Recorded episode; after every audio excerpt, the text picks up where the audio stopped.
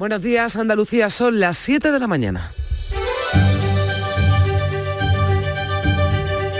La mañana de Andalucía en Canal Sur Radio con Carmen Rodríguez Garzón. Casi 20.000 nuevos contagios en Andalucía, más de 200.000 en toda España. Como nos temíamos, los datos de la pandemia que se actualizaron ayer tras el fin de semana de Navidad reflejan una subida importante de casos y por tanto también de la tasa de incidencia. Por primera vez supera los 1.000 casos por 100.000 habitantes en España, es de 842 en Andalucía, aunque ya hay tres capitales, Málaga, Granada y Córdoba, que superan también esa tasa 1000. La semana que viene se va a reunir el comité de expertos para analizar la evolución de la pandemia y podrían aprobarse nuevas medidas, aunque no serán restricciones tan duras como las que han puesto en marcha algunas comunidades autónomas, como el toque de queda o el cierre del ocio nocturno. Tampoco, lo decía el vicepresidente de la Junta, Juan Marín, se contempla suspender cabalgatas de reyes o fiestas de fin de año. Afortunadamente en este momento la situación es bastante normalizada y los datos los conocen ustedes perfectamente, el número de hospitalizaciones, el número de personas que están ingresadas en UCI, ni de, ni de lejos llega a las situaciones que hemos vivido en anteriores oleadas y yo creo que hay que lanzar un mensaje de normalidad y tranquilidad. También ha restado gravedad la situación el presidente del Gobierno, Pedro Sánchez, que pone el acento en el número de hospitalizados con respecto a otras olas. Creo que la vacunación, la protección personal y la unidad institucional, apoyando a las comunidades autónomas en las medidas que quieran poner en marcha en el ámbito de sus competencias y reforzando y redoblando esos recursos tanto materiales como humanos y económicos, es fundamental para seguir seguir haciendo frente a la COVID-19 y a esta nueva variante que es eh, la variante Omicron. Y menudo revuelo ha montado Inés Arrimadas con sus declaraciones sobre los pactos firmados con el PP en cuatro comunidades autónomas, entre ellas Andalucía. Dice la líder de Ciudadanos que negociaron mal, que regalaron las presidencias a los populares en su peor momento y que ahora están pagando las consecuencias porque el PP ha sido desleal y ha activado el botón del adelanto electoral. El presidente de la Junta, Juanma Moreno, cree que el análisis que hace Arrimadas es equivocado, que el pacto, al menos en Andalucía, funciona y niega presiones de la dirección nacional de su partido para adelantar los comicios autonómicos. Creo que no fue un error, creo que ese acuerdo entre el Partido Popular y Ciudadanos ha sido netamente positivo, lo sigue siendo positivo, ha sido positivo en aquellas comunidades autónomas donde hemos tenido experiencia de gobierno conjunta y lo sigue siendo positivo en el ámbito de Andalucía y en el ámbito de numerosos municipios donde hay un acuerdo de gobierno PP Ciudadano. Por tanto, creo que, que quizás no, yo no coincido en ese análisis. Y hemos conocido en las últimas horas que Carmen Crespo, la consejera de Agricultura de la Junta, ha sido llamada a declarar en calidad de investigada junto a otras 19 personas por la jueza que investiga una supuesta caja B del PP de Almería al encontrarse aforada por su condición de parlamentaria andaluza, solo puede ser investigada por el Tribunal Superior de Justicia de Andalucía. El PSOE andaluz ha pedido ya explicaciones al presidente de la Junta. Antes de ampliar estas y otras noticias, vamos a conocer qué tiempo nos espera hoy en este martes 28 de diciembre. Beatriz Galeano, ¿qué tal? Muy buenos días. Buenos días. Vamos a tener hoy cielos poco nubosos en la vertiente mediterránea. En el resto de Andalucía se esperan cielos nubosos o cubiertos durante la mañana. No se descartan precipitaciones débiles y ocasionales, brumas y nieblas matinales en el interior. Bajan las temperaturas mínimas, soplan vientos de componente oeste más intensos en la vertiente mediterránea con rachas ocasionalmente muy fuertes en el extremo oriental. Eso en cuanto al tiempo y que avanzamos de la información del deporte porque el fútbol, de Beatriz, tampoco se libra del COVID. El último en hacer público el número de positivos ha sido el Betis, que anoche informaba de seis casos en su plantilla. El Cádiz anuncia cinco positivos. El Granada suspende el entrenamiento con público de mañana. ¿Y qué traen los eh, periódicos a sus portadas? Primer avance de la prensa. Javier Moreno, ¿qué tal? Buenos días. ¿Qué tal, Carmen? Muy buenos días. Pues mucha pandemia, pero con titulares de diverso tono. Las comunidades autónomas van a despedir a miles de sanitarios con el menor déficit en 15 años. Es una exclusiva del diario El Confidencial. Habla de paradoja porque hay incluso nueve regiones que van a tener superávit. Fuentes sindicales barajan la cifra de 50.000 contratos no renovados a partir del próximo 1 de enero. En el diario El Mundo, seis comunidades pactan por su cuenta ante la parálisis del gobierno, pactan medidas y restricciones. Son País Vasco, Navarra, La Rioja, Cantabria, Asturias y Aragón. Y en el diario El País, una previsión para hoy, el Consejo de Ministros va a abordar la reforma de la Ley de Seguridad Nacional de 2015, una ley que prevé o que impone una reserva estratégica para afrontar crisis y pandemia. Fíjate, el gobierno podrá requisar temporalmente bienes privados en caso de emergencia, según el anteproyecto. Hay algunas pinceladas de la prensa de Andalucía, los diarios del grupo Yolí coinciden en su titular, Andalucía dejará pasar las fiestas antes de imponer restricciones y en Diario de Cádiz leemos también que las dudas sobre la cabalgata crecen en la capital por el repunte de casos. Jerez, Algeciras y la isla las mantienen. Granada suspende la fiesta de Nochevieja y cambia el recorrido de la cabalgata, dice el diario eh, Ideal. Y en Huelva Información, la paradoja, nos asombra esta información que va con fotografía de portada, agresión al símbolo de la pandemia. El vandalismo se ceba con el monumento dedicado a los sanitarios en Huelva, dice Huelva Información, una de las manos de la escultura con el dedo pulgar amputado.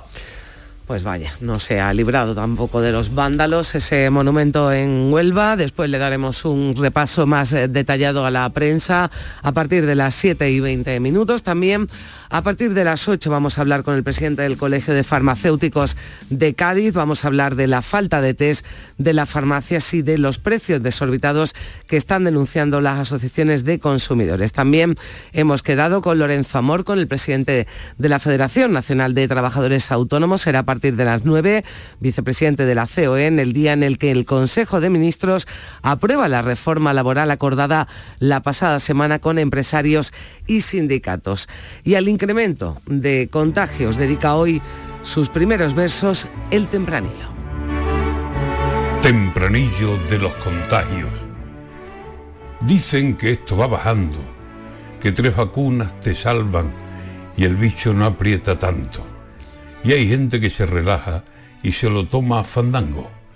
Pero aquí pasan los días y hay cada vez más contagios.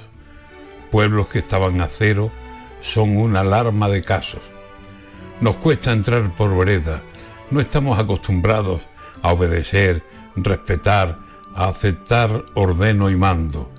Y después de las reuniones, fiestas sin mucho cuidado, pasen, asómense, vean, Aquí están los resultados.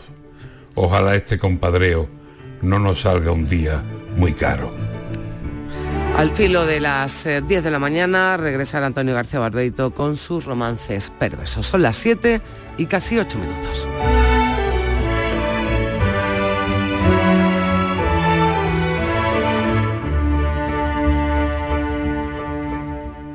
Estamos hartos de no celebrar la Navidad. Es que no vino nadie. Si no había ni regalos. Pero este año se va a acabar. Queremos volver a jugar. Porque todos queremos volver a jugar. ¡Vuelve la Navidad! ¡Vuelve a tiendas MGI! Estas Navidades viaja a Broadway con Company, en el Teatro del Soho CaixaBank.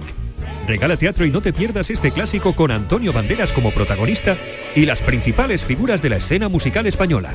Una comedia musical de Stephen Sondheim y George Firth. Disfruta estas fiestas de Company en Málaga. La mañana de Andalucía con Carmen Rodríguez Garzón. Canal Sur Radio.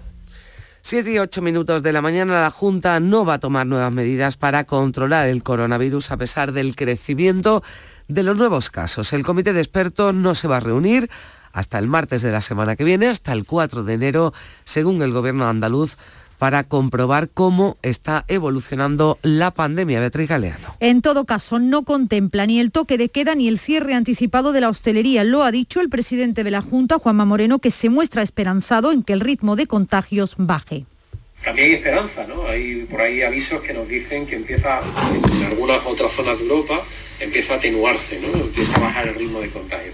Eso sería una gran noticia. Por eso vamos a esperar a la semana que viene, que tenemos ya pues toda la serie conjunta para ver si seguimos en ese ritmo de crecimiento e incidencia, para tomar decisiones en el ámbito de la limitación, evidentemente, o restricciones. Y, y mantiene que no habrá medidas que perjudiquen la economía. Decisiones que intentaremos que afecten lo menos posible, como siempre, a, a la actividad económica y por tanto a la productividad. Y vamos a intentar hasta, la, hasta el próximo lunes que se reúne que, que esta circunstancia, eh, a ser posible, la podamos atenuar con mucha responsabilidad individual por parte de todos, ¿no?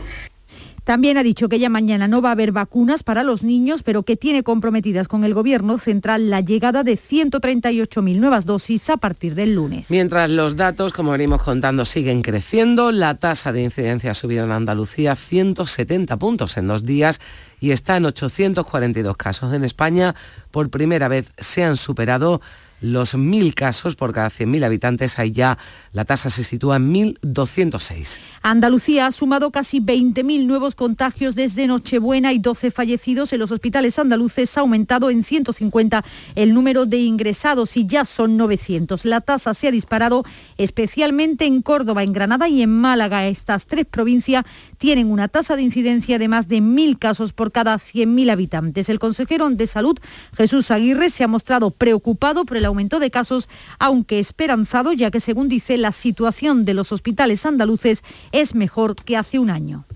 Luego estamos ahora mismo a una quinta parte, a una quinta parte de los ingresos que tuvimos en febrero del año pasado.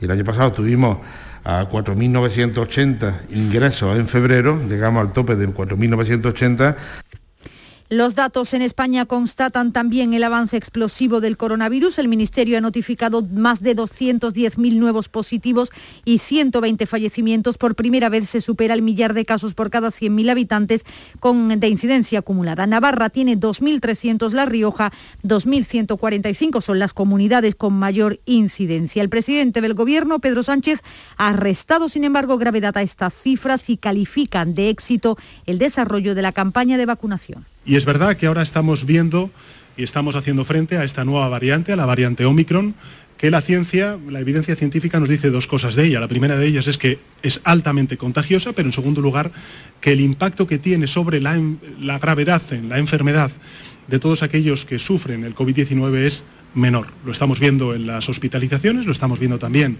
en eh, los ingresos en UCIs.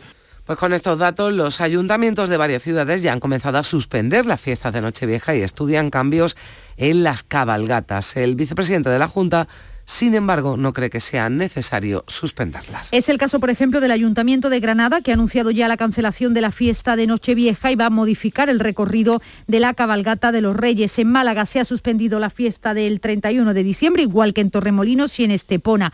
También se ha suspendido el fin de año en Córdoba y en Jerez. El coronavirus ha obligado a cambiar el recorrido de la cabalgata. Transitará por avenidas más amplias. Desde el Ayuntamiento, la alcaldesa Mamen Sánchez pide responsabilidad a todos. Y ahí sí pedimos también la responsabilidad individual, viéndolo en avenidas muy largas, eh, el hecho de que en estos momentos, como se permite que salga cabalgata, pues la preparación de toda la cabalgata de Reyes Magos.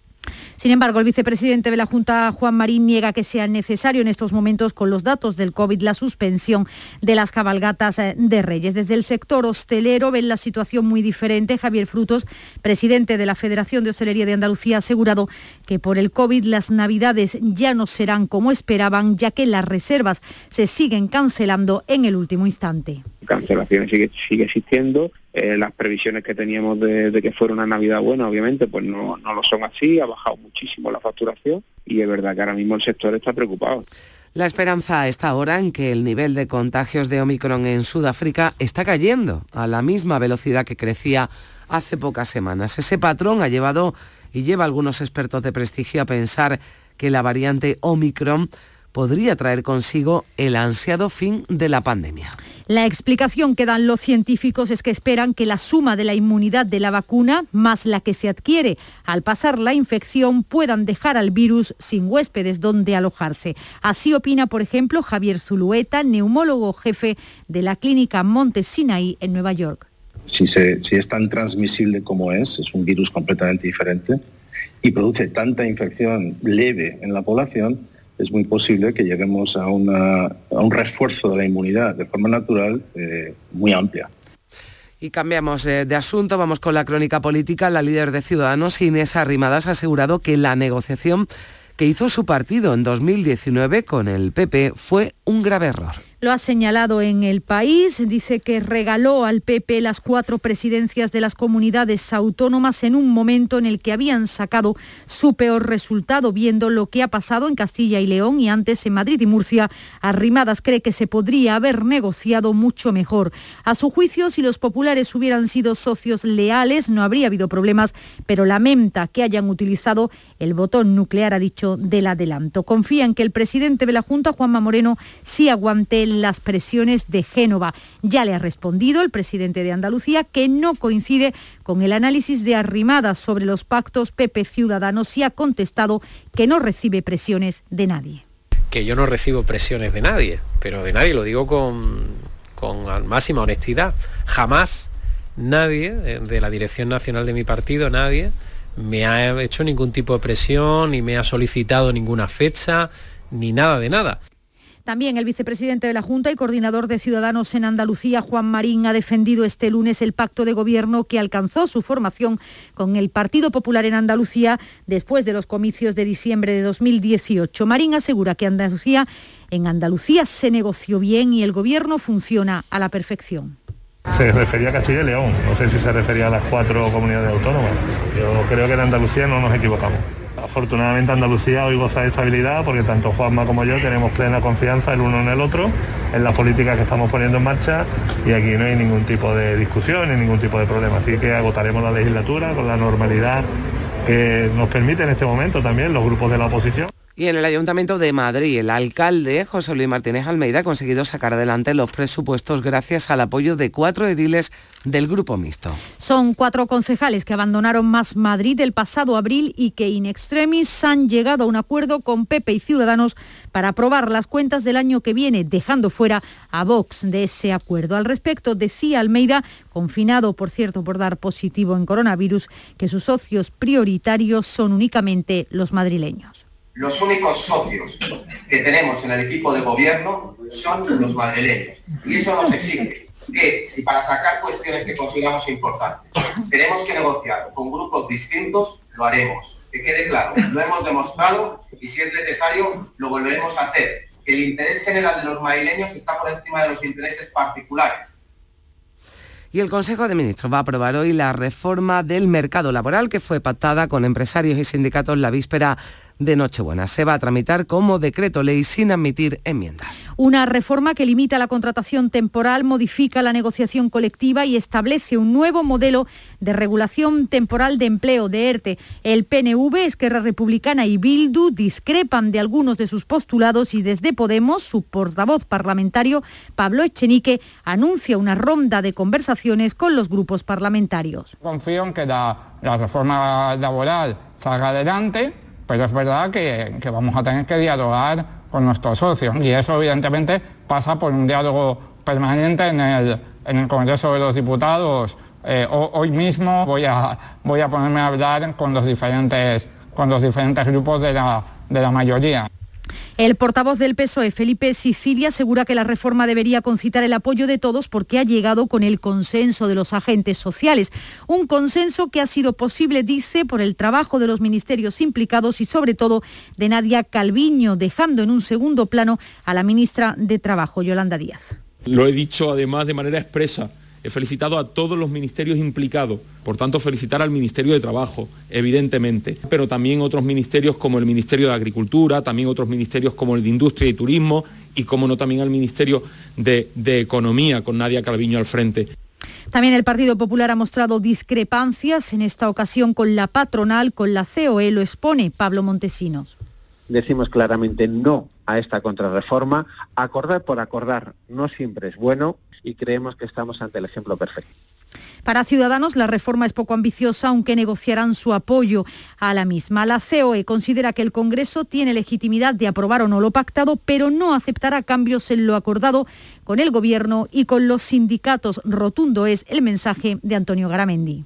Lo pactado no se toca, porque eh, llevamos nueve meses, muchísimo trabajo, 14 horas, muchas veces, muchos días diarias de nuestra gente trabajando. Eh, el derecho laboral es, es muy técnico, es muy complejo, cada coma eh, es un mundo.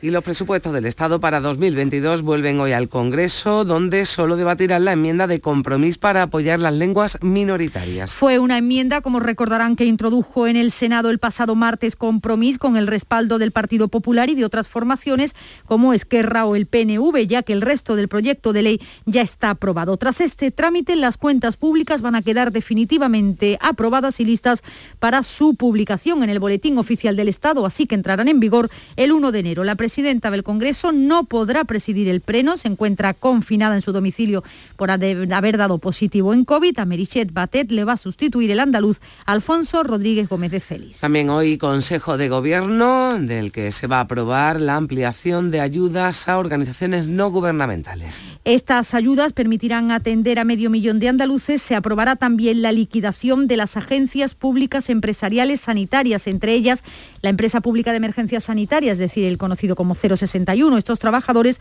van a empezar a formar parte del SAS, lo que mejorará sus condiciones laborales. Además, aprobará, como decías, ayudas para los programas de Cáritas contra la pobreza energética, que va a recibir 10 millones de euros, o las tarjetas monedero de Cruz Roja para adquirir alimentos. Y Carmen Crespo, la consejera de Agricultura de la Junta, ha sido llamada a declarar en calidad de investigada junto a otras 19 personas por la jueza que investiga la supuesta caja B del PP de Almería. La magistrada cita a Crespo por su presunta participación en la gestión de subvenciones al Ayuntamiento de La Mojonera, cuyo alcalde también está imputado cuando ejercía como presidenta de la Asociación de Promotores Turísticos del Poniente, cargo que desempeñó entre 2009 y 2011. Crespo, al encontrarse aforada por su condición de parlamentaria andaluza, solo puede ser investigada por el Tribunal Superior de Justicia de Andalucía. El PSOE ya ha exigido a Moreno Bonilla que de explicaciones por la posible Gürtel andaluza, así lo ha llamado el secretario de organización Noel López, aludiendo a una supuesta caja B del Partido Popular. Y las lluvias torrenciales de esta Navidad han dejado un fallecido en Andalucía. La Guardia Civil ha localizado en Arjonilla, en Jaén, el cadáver de un hombre de 42 años que desapareció el pasado día de Nochebuena. Este hombre natural de la localidad cordobesa de Villa del Río fue a comprar un caballo a Arjonilla. Después de hacer el trato se montó en su coche con su sobrino menor de edad, pero una avenida de agua en un vado arrastró al vehículo. El sobrino pudo salir por la ventanilla, pero no él. El cuerpo del fallecido fue hallado en unos terrenos junto a la depuradora de Arjonilla. Son las 7 y 22 minutos. Enseguida le damos un repaso a la prensa de este martes. Tranquilidad se escribe con tres cifras. 112. Ante cualquier situación o emergencia y en cualquier lugar, marca el 112. Ellos sabrán qué hacer y coordinarán todos los operativos necesarios para socorrerte. Un servicio rápido, gratuito, multilingüe y con calidad certificada. Siempre a tu servicio. Todos los días, a todas horas y en cualquier lugar podemos ayudarte. Recuerda, el 112 salva vidas. Junta de Andalucía.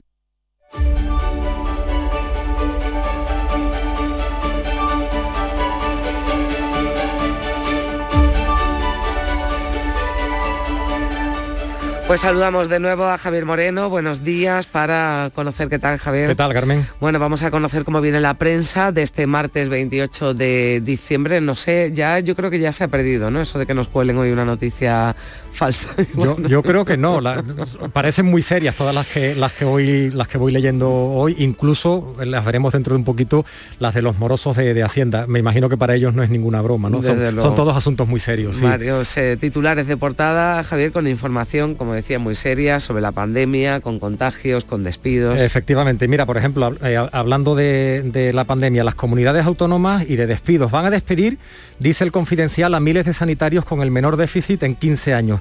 Habría que remontarse al año 2006 para encontrar un ejercicio fiscal tan favorable como va a ser 2021. Fuentes sindicales que ha consultado el confidencial hablan incluso de que se pueden quedar en la calle a partir del 1 de enero, si no cambian las cosas, 50.000 sanitarios en toda España. Da detalles de lo que ha ocurrido en Andalucía con esos 8.000 que dicen los sindicatos que deberían ser contratados de nuevo. En fin, eh, sobre esta noticia, todos los detalles en el, en el confidencial. Dice el mundo que seis comunidades van a pactar por su cuenta ante la parálisis del, del gobierno. Eh, son el País Vasco, Navarra, La Rioja, Cantabria, Asturias y Aragón. Y mira, también una noticia exclusiva en el diario El Mundo en Andalucía que va a portada nacional. Hay un padre de Sevilla uh -huh. que ha denunciado que su exmujer se ha fugado con sus dos hijos para no vacunarlos.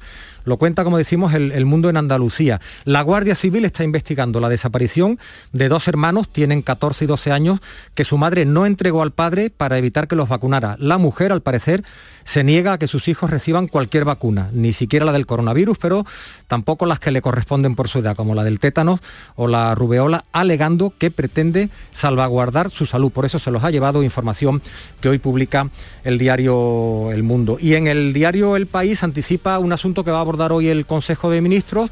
La reforma de la Ley de Seguridad Nacional impone una reserva estratégica para afrontar crisis y pandemias. El Gobierno anticipa podrá requisar temporalmente bienes privados en caso de emergencia según el anteproyecto. No se trata de tener esos productos almacenados, sino de disponer de un listado de productos críticos y de que haya una capacidad de producción nacional aquí en España susceptible de ser movilizada con rapidez ante una situación de crisis. Por tanto, un asunto que no aprueba hoy, pero que sí aborda el, el Consejo de Ministros. Bueno, pues eh, eso es lo que tiene que ver, como decimos, eh, con la pandemia, también con eh, los eh, despidos, ese asunto que llevaba el confidencial, pero lo apuntabas antes, no, desde luego no, no les habrá sentado nada bien a esos morosos de Hacienda, esa lista también que se ha publicado y que es asunto de, de, portada, ¿no? Siempre con el interés de cuáles son los que forman parte de, de esa lista, ¿no? Sobre todo los famosos. Los sí. famosos y al, algunos que ya han desaparecido, a esos los dejamos ya porque ya sí. hablamos de ellos en su día. Y aquí están las caras, ¿no? Eto, el que fuera jugador del, del Barcelona, que le debe a Hacienda casi un millón de euros, 981.000. El cocinero televisivo Sergi Arola, 985.000 también. Kiko Matano, Matamoros anda por aquí. Twitter, la red social, eh, le debe casi un millón de euros a, a, a Hacienda, Tour, en fin, eh, son los mm, principales destacados de la, de la, lista de morosos de Hacienda.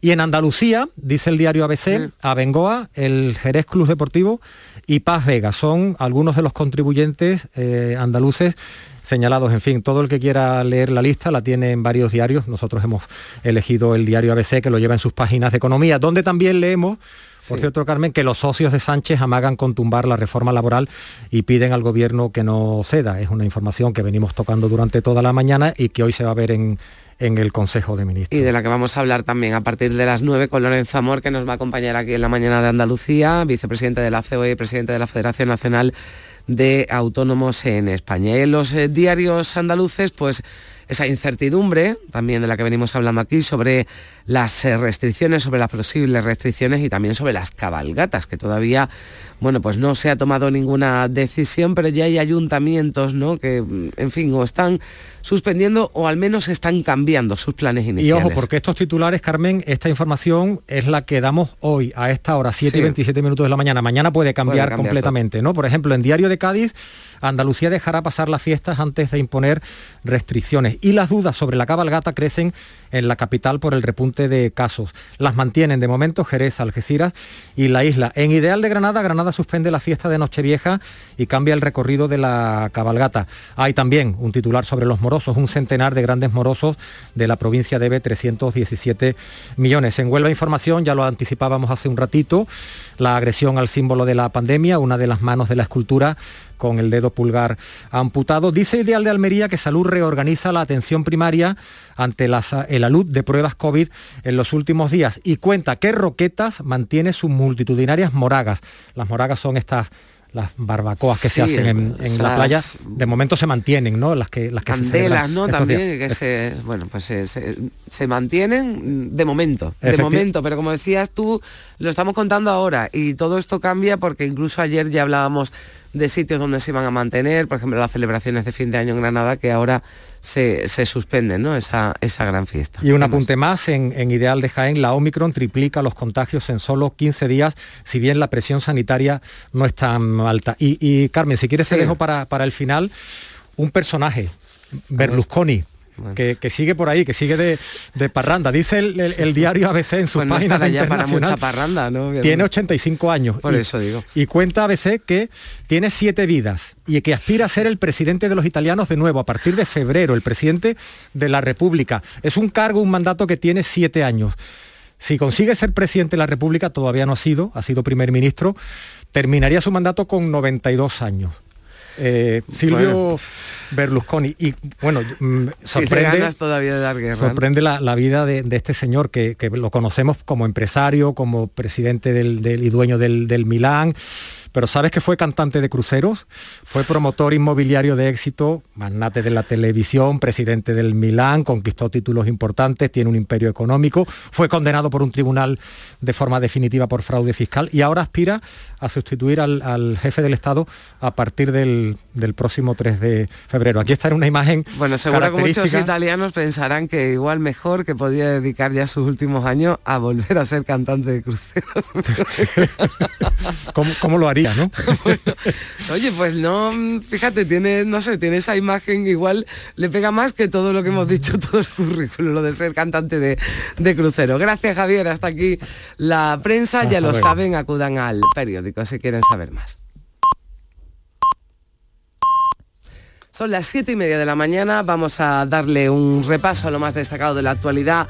En titulares con Beatriz Galeano, la incidencia sube como una flecha durante el primer fin de semana de Navidad. 20.000 nuevos positivos por COVID en Andalucía, la tasa en 841, 12 fallecidos y 5 150 hospitalizados más. El país bate récord de contagios, 214.000 y de incidencia. Nunca antes había estado en 1.200. Los muertos han sido 120 con la presión hospitalaria al alza. Si las cifras del COVID no bajan, la Junta va a adoptar nuevas medidas la próxima semana. Lo advierte el presidente Juanma Moreno, pero descarta toques de queda o cierres que perjudiquen la economía cuando se reúna el comité de expertos el 4 de enero. La alta transmisión de Omicron anticipa el fin de la pandemia según algunos expertos. Argumentan que la suma de la inmunidad de la vacuna y la que se adquiere al pasar la infección de Omicron puede crear una doble protección que dejará sin huéspedes al virus. Las últimas lluvias se han cobrado la vida de un varón de 42 años natural de Villa del Río en Córdoba. Una avenida de agua arrastró su vehículo en el pueblo jiennense de Arjonilla. Un sobrino menor de edad que lo acompañaba logró salir por la ventanilla del vehículo, no así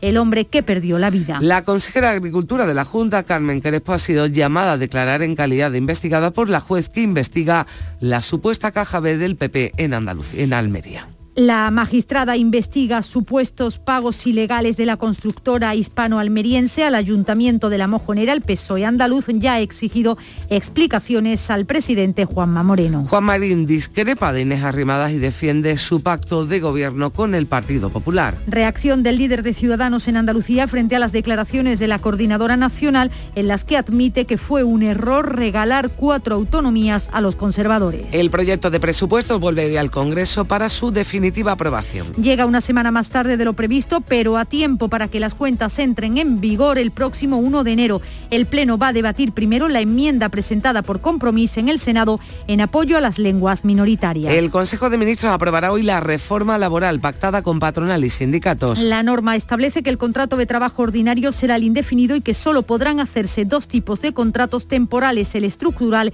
y el formativo. Se va a tramitar en el Congreso en poco menos de un mes. El Consejo de Gobierno va a ampliar hoy las ayudas sociales a organizaciones no gubernamentales. Son 24 millones de euros más que beneficiarán a medio millón de andaluces, ayudas para adquirir alimentos o pagar la factura de la luz. Nuevo crimen machista, esta vez en Elche, en Alicante. La policía busca a la pareja de la asesinada. Una mujer paraguaya de 25 años fue hallada muerta con un impacto de bala. Tenía dos hijos de 3 y 9 años. Con este asesinato se elevan a 43 las víctimas mortales de la violencia machista este 2021. 7 y 33 minutos, enseguida, enseguida llega Paco Vocero con sus claves económicas. La mañana de Andalucía. A Pablo le ha dado por el ciclismo y quiere una bicicleta de montaña. Y si compro dos bicis más, le doy una sorpresa y salimos toda la familia. Habrá que comprar casco, guantes. Voy a hacerme una lista.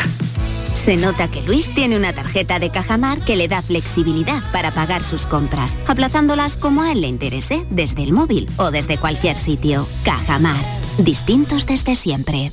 Desde Frutos Secos Reyes tenemos algo que contarte y te va a encantar. ¿Eres de pipas con sal? Estás de suerte. Lanzamos las nuevas pipas con sal del tostadero de Reyes. Más grandes, más ricas y con un sabor mmm, que no querrás otras pipas con sal. Pipas con sal del tostadero de Reyes. Las del paquete negro. Tus pipas de siempre. Las claves económicas con Paco Vocero. Paco Vocero, ¿qué tal? Muy buenos días. Buenos días, Carmen, ¿qué tal? Bueno, llegamos a martes, martes 28 de diciembre, por cierto, el Día de los Santos Inocentes, pero nosotros no vamos a contar ninguna inocentada, Paco, no, todo lo que vamos a contar es, verdad. La, verdad es que si echamos un vistazo al cuadro, al cuadro económico y miramos hacia adelante, igual se nos podrían ocurrir muchísimas inocentadas, pero bueno, no, no, bueno, vamos, no es el momento, ¿no? No, Yo salvo que me vayas a colar alguna, yo creo, que todo esto lo que vamos a contar es, serio. ¿Qué tenemos, ¿Qué tenemos para hoy, Paco? Cuéntanos. Pues mira, lo he anunciado y repetido, lo más importante va a ser la aprobación por parte del Consejo de Ministros del Real Decreto Ley sobre el mercado de trabajo que se va a tramitar posteriormente en el Congreso como proyecto de ley. Y como estamos viendo, la discusión está ahora mismo en los grupos políticos para apoyar o rechazar la reforma. El texto final podría incluir eh, alguna modificación en relación a estrechar más la casuística de temporalidad sin afectar a los sectores que más la sufren, como el campo, por ejemplo, pero no será significativa de lo que veremos hoy al final. Y más allá de ello, bueno, pues aquí al final resulta de que tenemos que estar pendientes siempre de la política cuando hablamos de, economía. Sí, bueno, ya lo dijo Garamendi ayer, lo pactado, pactado está, o sea que no parece que la patronal tenga mucha intención de aceptar ningún cambio, ninguna modificación a lo que tanto trabajo además ha costado llegar, ¿no? Porque han sido un año de negociaciones con los sindicatos y con la patronal, así que no se quiere, no quieren cambiar ni una coma. Pero vamos a ver cómo queda la, aprobación, la negociación política, ¿no? Tras la aprobación de hoy por parte del Consejo de Ministros, después llegará ese trámite parlamentario. ¿Qué más cosas eh, tenemos para este martes, Paco? Pues mira, hoy siguiendo con el tema laboral tenemos la publicación de los datos de noviembre de la estadística de las prestaciones por desempleo. Recordemos que lo último, y según el Ministerio de Trabajo, se registraron 1.821.886 beneficiarios de prestaciones para un gasto total de 1.864 millones y medio de euros, un 29,7% menos, por cierto, que, en octubre de 2020, lo que podemos relacionarlo perfectamente con la recuperación del empleo que hemos visto en los últimos meses. También hoy se va a publicar la estadística de pensiones contributivas de la Seguridad Social que elabora el INS, el Instituto Nacional de la Seguridad Social. Y recordemos que con fecha también 1 de noviembre pasado, la nómina mensual de las prestaciones contributivas de la Seguridad Social se situó en 10.200 millones de euros, el 12% del PIB, para casi 9.900.000 personas, una cifra relevante, que ya es también muy cercana la cifra como vamos a acabar el año. Ya, pero estamos hablando de grandes números, ¿no? Aquí nos perdemos un poquito. ¿Cuánto, cuánto es la pensión media, Paco? Oye, pues buena pregunta. Mira, según la estadística del Ministerio, la pensión media del sistema es de 1.038,49 euros mensuales. 1.038 euros. Esta cantidad comprende las distintas clases de pensión, ¿eh? la de jubilación, incapacidad permanente, la de viudedad, la de orfandad y en favor de familiares. Y ha aumentado el último año un 2,11%. Bueno, pues tenemos hoy unas claves que están trufadas de, números, pero ¿qué más? Ya para, para terminar, Paco. En efecto, así es. Hoy tenemos unas claves trufadas de números, como bien dice, y vamos a acabarlas con una referencia también numérica y el único indicador importante que hay que esperar para ver hoy cómo resulta. Por una parte, y según Asempleo, Fíjate, los parados tardan una media de 11,6 meses en encontrar un puesto de trabajo, casi un año. Un tiempo que supera lo que se necesitaba en el tercer trimestre de 2020, que era menos de 10 meses, y que es el periodo donde se hace la comparativa. Un dato a tener en cuenta respecto a la pujanza de los indicadores de empleo, que por otra parte tienen muchas matizaciones también. ¿no? Y finalmente conoceremos las ventas minoristas de noviembre, que son fundamentales para seguir la salud del gasto de los consumidores. Pues Paco, hasta aquí estas claves económicas. Eh, mañana más eh, nos volvemos a saludar sobre esta hora. Que pases buen martes. Igualmente, hasta aquí sin inocentada. Sin inocentada, todo lo que hemos contado es totalmente cierto. Gracias, Paco. Gracias. 7 y 38 minutos. Bueno, pues eh, lo venimos recordando. La Iglesia celebra hoy a los santos inocentes, es decir, aquellos niños de Belén, de dos años para abajo, a quienes el rey Herodes mandó matar cuando, tras recibir la visita de los magos y no ser avisados por estos de su encuentro con el recién nacido rey de Israel, quiso acabar con todos los niños para que entre ellos cayera también el niño del que hablaron los magos. De ahí esa festividad de los santos inocentes en este 28 de diciembre. También un día como hoy, en 1895, los hermanos eh, Luis y Auguste Lumière ofrecieron en París la primera exhibición pública de su cinematógrafo, patentada a finales del siglo, del siglo XIX, fue la primera máquina capaz de rodar y proyectar películas de cine.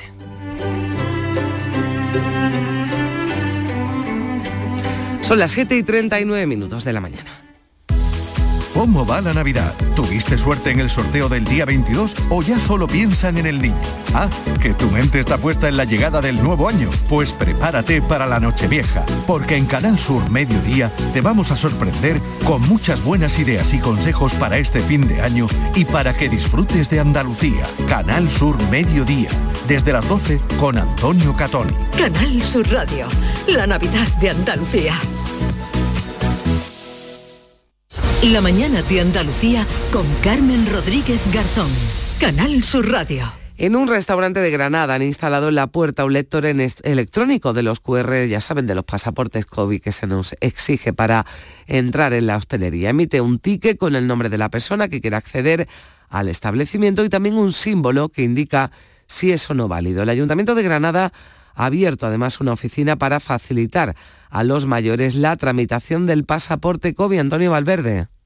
El lector electrónico de pasaportes COVID ha sido desarrollado por una empresa de la localidad granadina de Baza y evita que sean los empleados de los bares y restaurantes los que tengan que pedir y comprobar los documentos. Cuesta unos mil euros y ya se han interesado por el aparato establecimientos hosteleros de varias provincias. Para Gregorio García, presidente de la Asociación de Hosteleros Granadinos, es una solución a este momento de la pandemia. Esto es un mal menor para la hostelería, porque como está ahora mismo el COVID, podían ser otras restricciones y este control beneficia a nuestros clientes porque el cliente que entra de antemano sabe que todos los que hay tienen el certificado COVID. El alcalde de Granada, por su parte, el socialista Francisco Cuenca, afirma que los mayores que van a los centros de salud para obtener el certificado COVID encuentran colas enormes y han decidido facilitárselo en el ayuntamiento. Además, el servicio de ayuda a domicilio desplaza a personas con un portátil a las casas de los que no pueden desplazarse al consistorio para tramitarles e imprimirles ese certificado COVID. Y los servicios municipales de limpieza de toda Andalucía redoblan esfuerzos en esta fecha en la que el consumo se dispare con el la generación de residuos. Con uno de estos dispositivos especiales ha estado en Sevilla Javier Bolaños. A más consumo, más residuos. Es una máxima que se vive cada Navidad en cualquier ciudad andaluza. Eso sí, los residuos son distintos según la fecha. Nos lo ha contado Agustín López, responsable de limpieza viaria del IPASAM. El incremento se hace sobre todo en la orgánica y en el vidrio. En fin de año exactamente igual. Sin embargo, las fechas de previas a Reyes y posteriores a Reyes, el incremento es en el cartón, el envase y el, y el plástico. Los servicios de limpieza tienen que hacer un esfuerzo extraordinario estos días. Por eso piden la colaboración ciudadana. Paciencia y colaboración. Eh, mejor preguemos el papel, el cartón y el vidrio utilizamos los contenedores, más fácil nos los pone a nosotros. El temporal ha jugado también una mala pasada y el esfuerzo de estos días hay que sumarle, al menos en Sevilla, un plus adicional debido a la caída generalizada de las naranjas en muchas calles de la ciudad. Y escuchen esto, el exalcalde de Jerez, Pedro Pacheco, se estrena como actor, ha participado en un cortometraje de terror que se va a estrenar en España en el próximo Festival de Cine Fantástico de Jerez, Insomnia. Pablo Cosano. La participación de Pacheco es una colaboración especial en Despedida Sangrienta 2, cortometraje de género de terror dirigida por los jerezanos hermanos Baba, rodada en Jerez y con un elenco que encabeza las actrices María Espejo, Ana Salas y Esmeralda Moya. El exalcalde jerezano asegura que nunca se imaginó un encargo así. A mí me ha sorprendido ese papel, me invitaron a un pequeño papel y me sorprendió. Pero bueno, como está tanto tiempo político representando un papel, pues yo digo, bueno, pues este es más real, es tan, tan real o irreal con el papel de político. Entonces eh, salga una película que se está poniendo por medio mundo y que se presenta a Jerez. No me ha sido difícil, ¿verdad? Salgo de agente de la autoridad. Bueno, parece mentira, ¿no?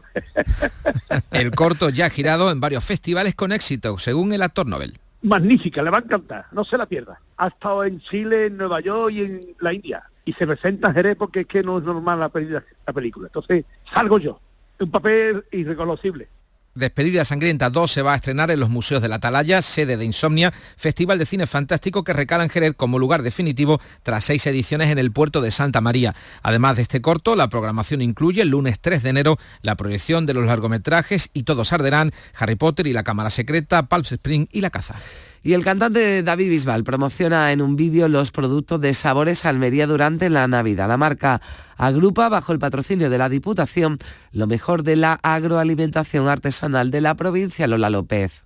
David Bisbal se ha enfundado la chaquetilla de Sabores Almería para unar en los fogones del chef Antonio Gázquez los cuatro elementos, agua, tierra, aire y fuego, en un plato cocinado con productos de excelencia, setas de la Sierra de los Filabres, un gallo pedro de nuestras costas, calamar y pulpo del mar de Alborán, hinojo, manjares para las mesas de una Navidad que Bisbal quiere felicitarnos a todos.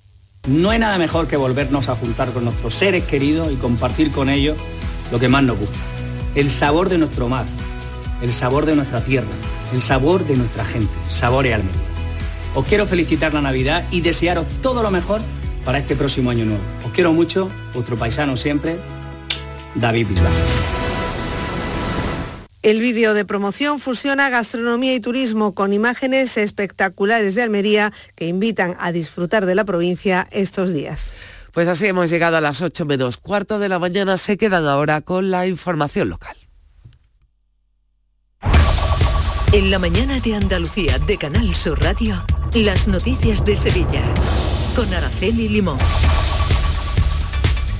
Saludos, muy buenos días. Seis jugadores del Real Betis Balompié se encuentran entre los últimos positivos de COVID que se han dado en la provincia de Sevilla. El club ha comunicado que hay seis miembros que han dado positivo en los PCR que se han realizado una vez que han vuelto de las vacaciones de Navidad. Todos los profesionales, dice el Real Betis Balompié, se encuentran en buen estado y aislados hasta que nuevas pruebas le permitan reincorporarse al grupo. Como les digo, son parte de los 4.261 contagios que se han registrado en Sevilla en las últimas 72 horas. Estos momentos hay 231 personas hospitalizadas en los centros sanitarios sevillanos, de las que 33 están en la UCI. Y ya está abierta, les recuerdo, la cita para la vacunación de personas de entre 58 y 59 años.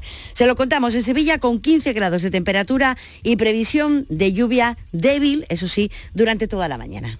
Ignacio Automoción, tu centro multimarcas en Utrera te ofrece la información del tráfico. Pues se circula con absoluta normalidad tanto en los accesos a Sevilla como en el interior de la capital. ¡Oh, oh, oh! qué ganas tengo de repartir regalos por todo el mundo! ¡Jefe! ¡Tenemos un problema! ¿Qué pasa, duendecillo? El reno Rudolf se ha dado de baja y no puede trabajar. ¿Cómo? ¿Que no puede trabajar? No pasa nada. Entra en www.ignacioautomoción.es que ahí tienen la solución. Ignacio Automoción tiene la solución. Las noticias de Sevilla. Canal Sur Radio. Y en Sevilla en las últimas horas se ha dado lo peor y lo mejor del género humano. Miren, la policía local ha tenido que detener, de hecho ha detenido a un joven con 21 años acusado de agredir con un cuchillo a un taxista al que le produjo una herida en la cara, concretamente en la nariz, tras una discusión por no respetar el turno de espera en la parada de los taxis de la Plaza del Duque. Por contra, la policía ha devuelto a unos turistas a los que localizó en su hotel un ordenador, un una tablet, una cámara de foto, tarjetas de créditos y pasaportes que olvidaron en un autobús de Tucson y que el propio conductor entregó a la policía. Y pese al aumento de los casos de COVID, los preparativos de la cabalgata de Reyes de Sevilla siguen adelante. El director de la cabalgata, Manuel Sanz, ha dicho a Canal Sur Radio que por el momento el Ateneo no ha recibido ninguna prohibición ni indicación alguna, al menos hasta anoche. Nosotros ahora mismo no tenemos noticias ninguna negativa, al revés, nosotros tenemos contactos internos nuestros donde a nosotros no nos han transmitido a día 27 de, de diciembre ninguna prohibición. Y los niños de Alcalá de Guadaira le van a dar la bienvenida a los Reyes Magos con dos espectáculos en el Parque Centro que se van a celebrar entre este miércoles y el próximo lunes. Para asistir es necesario, claro está, la reserva de invitación a causa del aforo reducido por el protocolo COVID. ¿Y qué quieren que les diga? Lo propio de esta fecha. La policía local de Bollullos de la Mitación se ha incautado de un total de 40.000 petardos de distintos tipos que estaban dispuestos para la venta en distintos comercios del pueblo sin las garantías legales Em, para venderlos y para que fueran manipulados por los niños fundamentalmente. Terminamos con la Navidad también la Semana Santa, los hermanos mayores de las hermandades de Sevilla han dado el visto bueno al nuevo reglamento de las sillas elaborado por el Consejo General de Hermandades y Cofradías en el que se contempla que no se devolverá el dinero a los abonados si la Semana Santa no se puede celebrar por algún motivo. Las noticias de Sevilla. Canal Sur Radio. Lipasan ha tenido que poner en marcha un dispositivo especial de recogida de naranjas después de que el temporal de los últimos días haya provocado la caída de buena parte de esta fruta de los árboles que hay en la ciudad. Un esfuerzo que se solapa con el aumento del trabajo en estas fechas. Agustín López, responsable del servicio de limpieza viaria de Lipasan. En estos días que el temporal ha llegado a Sevilla de manera puntual, eh, se han reforzado actuaciones puntuales conjuntamente con policía local y demás, quitando barro y quitando inundaciones.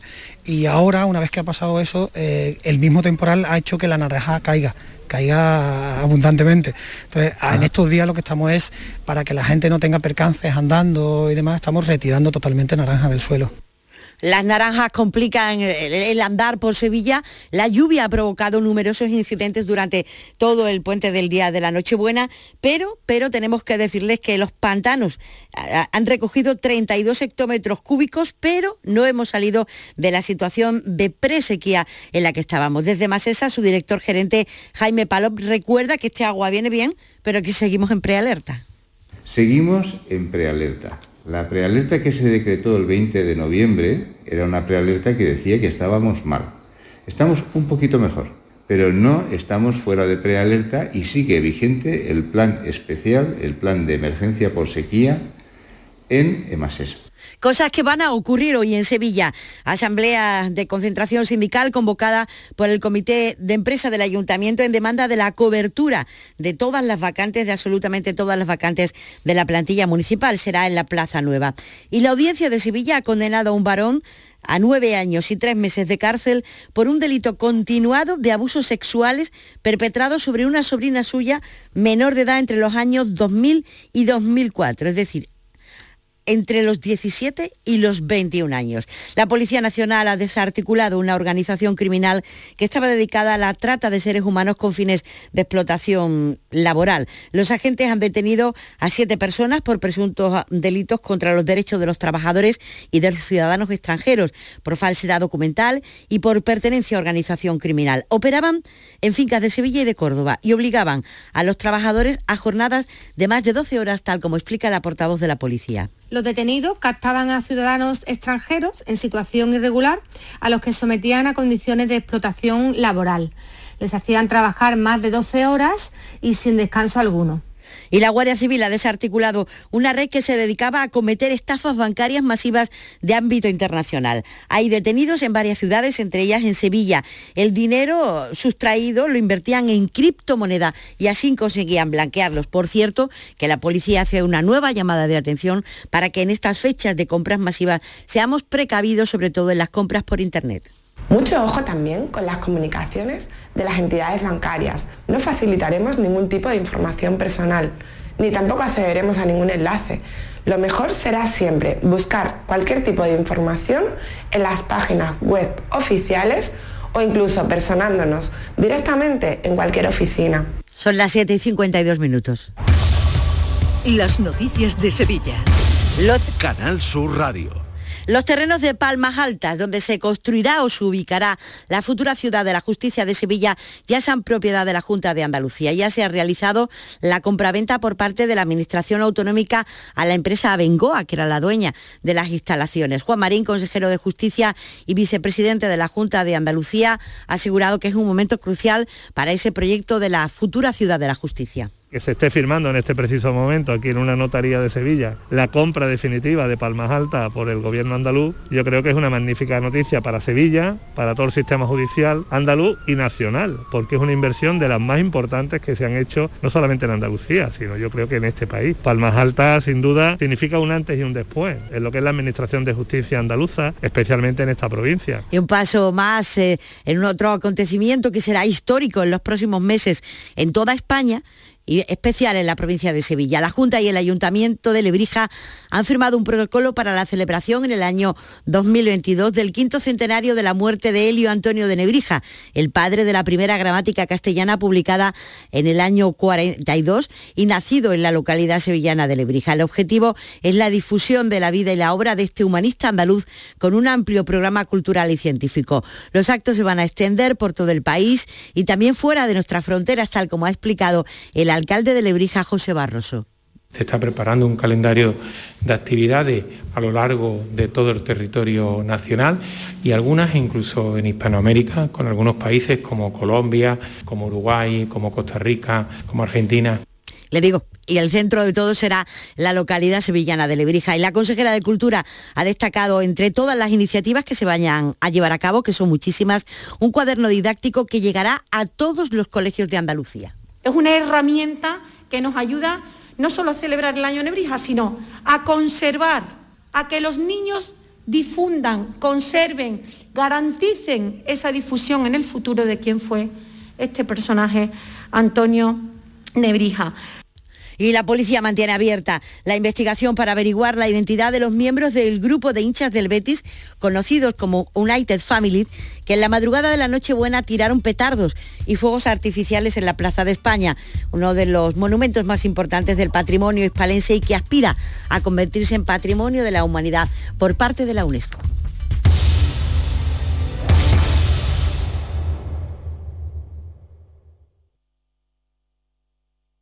La mañana de Andalucía en Canal Sur Radio con Carmen Rodríguez Garzón.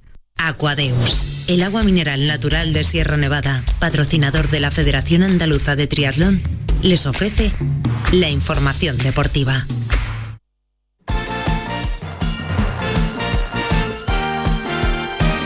Información del deporte con Eduardo Gil. ¿Qué tal? Buenos días. Buenos días. Toda una oleada de positivos en el fútbol español, tal y como era de esperar, tras los primeros test a la llegada de los jugadores la semana de vacaciones de Navidad.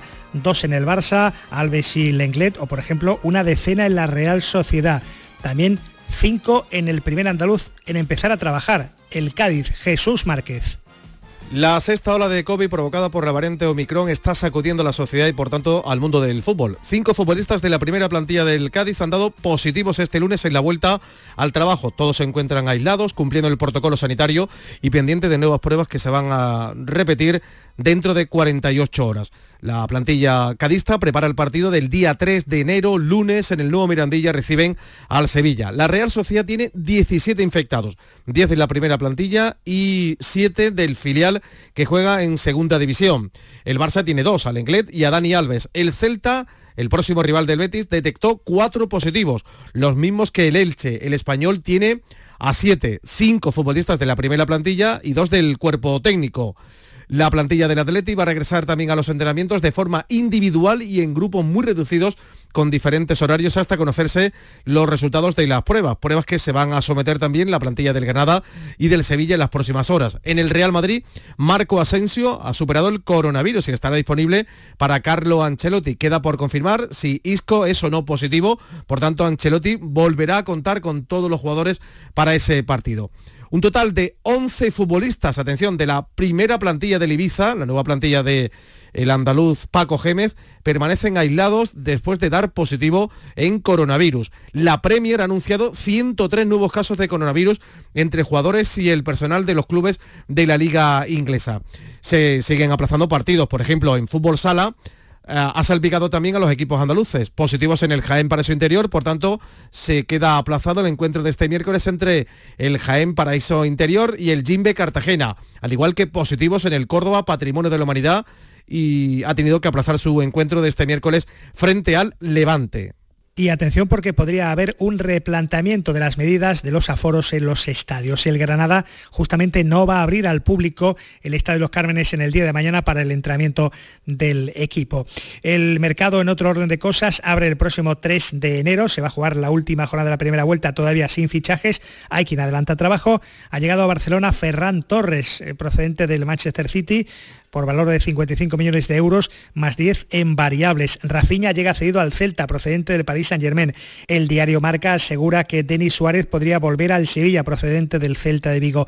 El entrenador del Manchester United afirma que aún están esperando una oferta del Sevilla por Martial, que no ha entrado la convocatoria del United para el partido ante el Newcastle. Señal de que la salida está próxima. El Granada busca delantero entre el portugués Paciencia, que juega en la Bundesliga, en el Eintracht, o el regreso de Carlos Fernández. Esas son las opciones.